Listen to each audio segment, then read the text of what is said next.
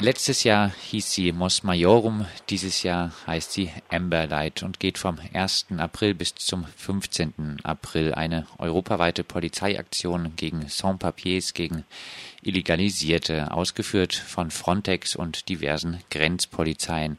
Über die Hintergründe sprechen wir jetzt mit dem freien Journalisten Matthias Monroy, der seit langem zur europäischen Sicherheitsarchitektur arbeitet. Jetzt gibt es ja sowieso schon massenhaft Kontrollen, zum Beispiel in Fernzügen von Italien nach Deutschland, aber auch an diversen Grenzen in Europa, an denen auch die Bundespolizei beteiligt ist. Und ganz offensichtlich geht es dabei oft um eine Art Racial Profiling. Worin unterscheidet sich äh, nun Emberlight von diesem Alltag? Na, die Operationen so wie Mos Majorum dienen im Prinzip dazu, Statistiken zu erstellen. Aufgrund dieser Statistiken will man dann neue Maßnahmen zur Migrationskontrolle oder zur Verhinderung von Migration planen. Also erst einmal sollen da auch gar keine Personendaten erhoben werden, sondern es soll lediglich festgestellt werden, wie viele Personen aus welchem Land, welchen Geschlechts beispielsweise haben an welchem Punkt die Grenze übertreten, was haben sie angegeben, wo sie hinwollen, äh, was haben sie angegeben, auf welche Weise sie hergekommen sind, also um im Prinzip vergleichbare Statistiken zu haben. Deswegen werden diese Operationen auch jedes halbe Jahr wiederholt. Also unter jeder EU-Präsidentschaft findet so eine Operation statt. Es gibt allerdings Ausnahmen. Also Griechenland zum Beispiel hat während der Präsidentschaft äh, vor einem Jahr keine solche Operation gemacht. Und auch Amberlight ist genau genommen keine solche Operation. Also die früheren Operationen wie Mos Majorum dienten dazu an Bahnhöfen, an Autobahnen, äh, also an so neuralgischen Punkten, wo eben bekannterweise viele Migrantinnen und Migranten ohne Papiere durchfahren. Dort wurde eben kontrolliert, also im öffentlichen Raum, sag ich mal. Und Amberlight ist eigentlich ganz anders. Amberlight soll nicht Migranten ohne Papiere aufspüren, sondern Migranten mit Papieren und zwar mit abgelaufenen Papieren. Es geht darum, sogenannte Overstayer zu finden. Ein Overstayer meint in dem Sprech Leute, die ein Visum haben, also regulär eingereist sind, meinetwegen äh, touristisch, Geschäftsreisende, was auch immer, und das Visum aber überziehen und dann äh, wieder ausreisen. Das passiert gewöhnlich an Flughäfen. Das bedeutet, dass die Kontrollen von Amberlight hauptsächlich an Flughäfen stattfinden und eben nicht im öffentlichen Raum. Und deswegen muss ich sagen, freut mich zwar zum einen, dass jetzt auch wieder mobilisiert wird und dass wieder so Reisewarnungen kursieren zu Amberlight, aber es ärgert mich andererseits auch, weil das so ein plumpes Copy-Paste gewesen ist. Also man hat gemeint, ja, es gibt also wieder eine EU-Polizeioperation, es wird also wieder das Gleiche sein. Nein, es ist nicht das Gleiche. Und meiner Meinung nach schürt das eben auch eine gewisse Panik, die in dem Fall eigentlich gar nicht angebracht ist. Heißt meine Anmoderation und äh, eben äh, diese Reisewarnung doch ein bisschen übertrieben und äh, eigentlich äh, nicht äh, ganz angemessen. Naja, ich würde sagen, das ist schon wichtig, auf diese Operationen aufmerksam zu machen. Also die haben sich inzwischen etabliert. Die firmieren als Joint Police Operations, also gemeinsame Polizeioperationen. Bloß äh, es gibt sehr viele verschiedene davon. Also es gibt übrigens nicht nur diese gegen Migration, es gibt auch äh, die Verkehrspolizeien machen auch solche Operationen. Da geht es dann vornehmlich äh, zum Beispiel um Beschädigungen in Eisenbahnzügen aber auch äh, um zum Beispiel Kupferdiebstahl oder sowas. Dabei werden aber auch gleichzeitig Migrantinnen und Migranten gefangen. Es gibt solche Operationen von der Polizeiagentur Europol, die sich genauso gegen Migration richtet, gegen unerwünschte Migration. Offiziell behaupten die aber, nein, nein, es geht uns darum, die Schleppernetzwerke ausfindig zu machen. Also solche Operationen gibt es sehr viele, die werden noch immer mehr. Das ist sehr wichtig, darauf aufmerksam zu machen. Aber eben, man muss schon genau hingucken, um welche Operation handelt es sich hier. Es sind nicht immer alles die gleichen. Wir haben vorhin trotzdem die Aktion Mos Majorum angesprochen. Vielleicht deshalb äh, trotzdem nochmal eine Art Rückblick. Äh, wie fällt deine Bilanz von Mos Majorum aus? Was waren da die Konsequenzen?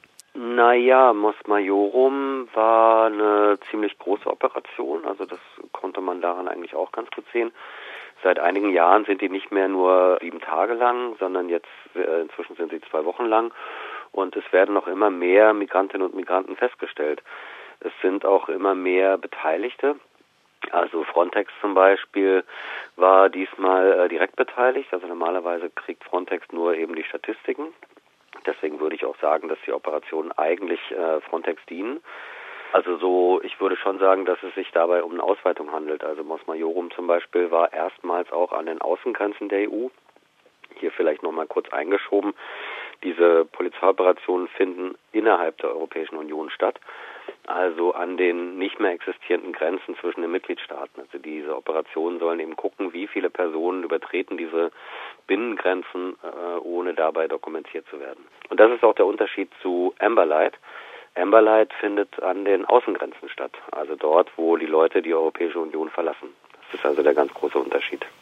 Wenn es aber jetzt doch nur um Overstayer geht, ist das trotzdem jetzt nicht im Zusammenhang zu sehen mit solchen neuen Diskursen wie wieder oder nicht ganz so neuen Diskursen, wieder aufgegriffenen Diskursen wie äh, Flüchtlingslager in äh, den nordafrikanischen Staaten, wo dann Personen dort äh, Asylanträge stellen äh, sollen können, damit sie überhaupt nicht hierher kommen. Erst solche Abschreckungszentren, das ist damit jetzt nicht im Zusammenhang zu sehen. Also diese Operation nicht. Man muss aber sagen, dass die Migrationskontrolle sehr vielgleisig unterwegs ist auf Ebene der Europäischen Union. Also du hast diese Zentren angesprochen, das ist eine Geschichte. All das, was Frontex machte auf dem Mittelmeer und an Landgrenzen, ist eine andere Geschichte. Und was, womit wir es auch zu tun haben, ist eine massive Aufrüstung von Datenbanken. Und da ist lange kein Ende abzusehen. Also die Europäische Union ist gerade dabei, ein neues äh, System, das nennt sich intelligente Grenzen, aufzubauen. Das wird eine riesige Vorratsdatenspeicherung von Fingerabdrücken und Gesichtsbildern. Das Ziel ist also, dass jede Person, die einreist, also Geschäftsreisende, äh, Touristen etc., die sollen ihre Fingerabdrücke abgeben und nach gegenwärtigem Stand alle Fingerabdrücke. Vielleicht werden es aber auch nur vier, vielleicht werden es auch nur acht, aber auch immer das Gesichtsbild. Datensammlung soll 1,3 Milliarden Euro kosten und ist auch genau dazu da, sogenannte Overstayer äh, zu finden, also Leute, die mit Visum einreisen, das Visum ablaufen lassen und äh, erst später wieder ausreisen. Und viele Mitgliedstaaten, auch die Bundesregierung argumentieren, nee, nee, also 1,3 Milliarden ist uns viel zu teuer für so eine migrantische Buchhaltung. Aber das führt lustigerweise, also zynischerweise eigentlich, äh, nicht dazu, dass die das System ablehnen, sondern sie sagen, es ist nur dann rentabel, es lohnt sich nur dann, wenn wir den Zweck erweitern. Warum sollen wir nicht diese grenzpolizeiliche Datenbank, wenn da schon die ganzen Fingerabdrücke rumliegen und Gesichtsbilder, nicht auch für polizeiliche Zwecke nutzen können? Und schwuppdiwupp existiert jetzt dieser Vorschlag, so wird es wahrscheinlich auch gemacht, diese Datenbank wird kommen und eben auch für polizeiliche äh, reguläre Zwecke zugänglich sein, also Strafverfolgung, äh, Gefahrenabwehr. Und da schließt sich der Kreis und ich bin ziemlich sicher, dass Amberlight im Prinzip eine Vorfeldstudie ist für die Einführung dieses Systems intelligente Grenzen. Also dass man sozusagen äh, ungefähr mal eine Größenordnung haben will, um wie viele Personen geht es hier eigentlich, die ihr Visum überziehen. Diese Maßnahmen würden die sich dann ähm, in Anführungszeichen äh, nur gegen die Migrationsbewegung oder würden dann da auch noch weitere Personen betroffen sein, die zu Gipfelprotesten reisen etc.? Du meinst bei Einrichtung dieser, dieses Systems intelligente Grenzen? Genau. Naja, das intelligente Grenzen geht ja auch um die Außengrenzen der Europäischen Union.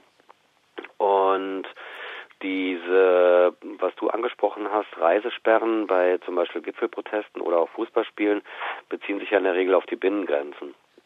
Das bedeutet also so auch vor dem G7-Gipfel in Elmau in Bayern wird wie immer, das ist äh, ganz normal inzwischen geworden, das Schengener Abkommen teilweise außer Kraft gesetzt und an bestimmten Grenzen eben wieder Kontrollen eingeführt, um Leute zu finden, die auf irgendwelchen Listen stehen, beispielsweise. Das passiert aber natürlich auch an den Außengrenzen. Also wir wissen das von Heiligendamm, dass damals auch einige Leute, ich glaube aus den USA zum Beispiel, bei der Einreise äh, aufgehalten wurden. Und natürlich kann man das dafür genauso benutzen. Also dass eben Personen die mit einer Einreisesperre belegt sind, dann eben über dieses System intelligente Grenzen an Flughäfen bei der Einreise beispielsweise aufgespürt werden. Du hast jetzt diese Erweiterung der Fingerabdrucksdateien angesprochen. Der hiesige grüne baden-württembergische Ministerpräsident Kretschmann beklagte vor einiger Zeit, dass sicherheitspolitische Interessen verletzt würden, wenn über Monate eine erkennungsdienstliche Behandlung unterbleibe. Gelingt es momentan mehr Flüchtlinge als früher, wirklich ohne die Abgabe von Fingerabdrücken und die Aufnahme in solchen Dateien wie Eurodac zum Beispiel nach Deutschland zu kommen? Ja, das kann ich nicht beurteilen, weil ich da natürlich in offiziellen Verlautbarungen glauben muss. Und die sehen so aus, dass Italien vorgeworfen wird, dass sie eben nicht wie vorgeschrieben von allen Menschen, die dort ankommen und Asyl beantragen, die Fingerabdrücke abnehmen. Also die Zahlen, die da so kursierten, sind, dass es äh, lediglich bei 40 Prozent gemacht wird und Italien eben die äh, übrigen 60 Prozent weiterreisen lässt oder sogar ermutigt, weiterzureisen in andere Länder, um dort Asyl zu beantragen. Das wäre ein Verstoß gegen das Dublin-Abkommen. Also das Dublin-Abkommen sieht ja vor, dass Länder, wo Migrantinnen und Migranten in die EU einreisen und Asyl beantragen, dass die dann in den Ländern auch bleiben müssen und diese Länder dann für die Bearbeitung des Asylantrags zuständig sind. Was natürlich ganz klar Italien und Griechenland benachteiligt gegenüber anderen Ländern.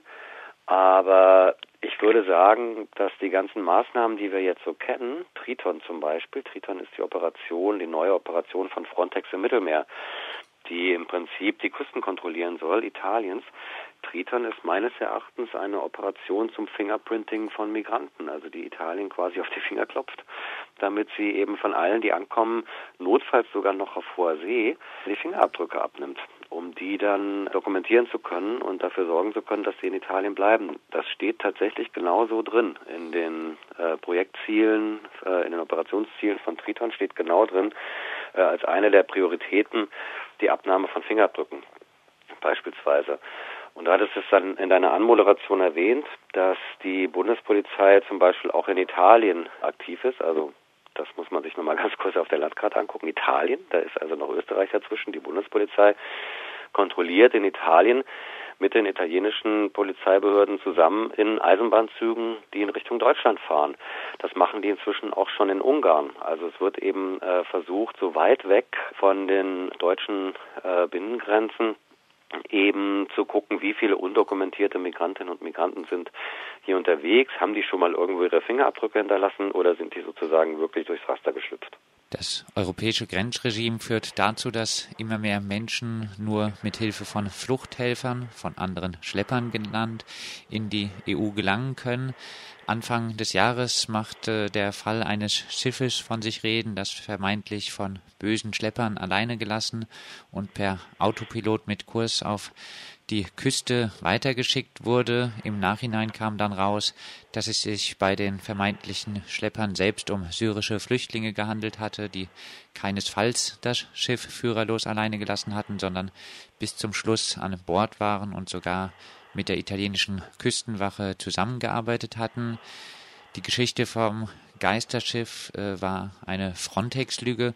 Matthias, du bist wie wahrscheinlich fast alle auf diese Lüge in Artikeln auch erstmal reingefallen. Zeigt das, dass die Propaganda der Festung Europa selbst bei antirassistisch eingestellten Menschen eine enorme Wirkmächtigkeit wirklich entfacht? Na, mich hat ehrlich gesagt der Begriff schon von Anfang an gestört. Also der ja so tut, als seien da Gespenster unterwegs gewesen auf diesen Schiffen äh, und eben nicht Geflüchtete. Und ich habe auch, muss ich sagen, relativ früh schon daran gezweifelt, ob das wirklich so stimmt. Also in den Zeitungen wurde das ja tatsächlich so dargestellt, dass die Schiffe mit Vollgas äh, auf die italienische Küste zubretterten und hätte die äh, italienische Küstenwache sich da nicht vom Hubschrauber abgeseilt, wären die Schiffe an der Küste zerschellt und ähm, es hätte etliche Tote gegeben, was dann äh, eben den äh, bösen Schleppern dann anzukreiden wäre. Und das ist genau die Rhetorik. Also die gesamte Flüchtlingsabwehr wird damit quasi versucht, so äh, weiß zu waschen, indem man sagt, naja, eigentlich wollen wir nur gegen die kriminellen Schleusernetzwerke vorgehen, äh, was totaler Bullshit ist. Also was erstmal im Großen sozusagen äh, gelogen ist, weil wenn man diese Schleusernetzwerke neutralisieren, aufheben will, dann muss man einfach äh, den Leuten erlauben, mit der Fähre zu kommen. Dann brauchen sie äh, sich nicht mehr in klapprige Schiffe zu setzen.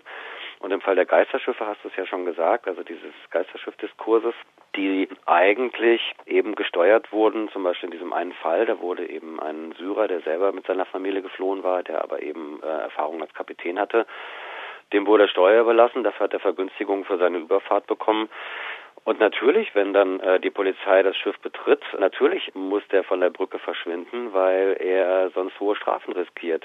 Und so wird es in dem Fall auch sein. Also der ist angeklagt und wird wahrscheinlich womöglich für diese Geschichte ins Gefängnis gehen. Also die Leute riskieren immens viel, wenn sie sich auf so einen Deal einlassen.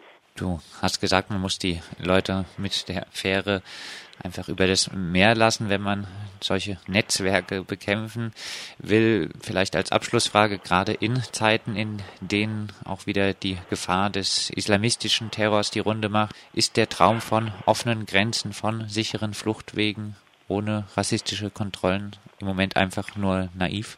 Naja, naiv war der natürlich schon immer. Das ist natürlich erstmal eine politische Forderung, die diesen rassistischen, äh, nationalistischen, nationalchauvinistischen Diskurs äh, quasi kontern sollte. Natürlich wird es Probleme geben, äh, wenn man sagt, äh, offene Grenzen für alle. Also natürlich muss man sich dann nochmal ganz neu mit so Diskursen überlegen von, äh, wie teilen wir die gesellschaftlichen Ressourcen. Und natürlich bedeutet das, äh, eine Menge Privilegien aufzugeben. Also das war schon immer kompliziert. Und auch jetzt ist es kompliziert. Ich würde davor warnen, diese Geschichte mit dem äh, islamischen Staat äh, aufzugreifen. Das halte ich für genauso für eine Propagandalüge, dass der islamische Staat plant, Kämpfer auf Flüchtlingsboote zu setzen, damit diese dann in die Europäische Union einsickern und hier Anschläge zu begehen. Also wenn der islamische Staat vorhat, äh, hier Anschläge zu begehen, dann muss man äh, die Kämpfer nicht äh, auf klapprige Boote setzen, wo sie ihr Leben riskieren, äh, dann gibt es andere Wege, das zu machen. Das haben wir ja auch gesehen. Das ist im Prinzip wieder so eine Phrase, um meines Erachtens eben die Kontrollmöglichkeiten auszuweiten, um eine Rechtfertigung zu haben, eben für noch mehr Migrationsabwehr, noch mehr Migrationskontrolle und Überwachung eigentlich. Das sagt Matthias Monroy, freier Journalist aus Berlin. Mit ihm sprachen wir über die aktuelle Migrations- Abwehr und unter anderem auch über die Polizeiaktion Amberlight, die vom 1. April bis zum 15. April geht und äh, im Fokus sogenannte Overstayer hat.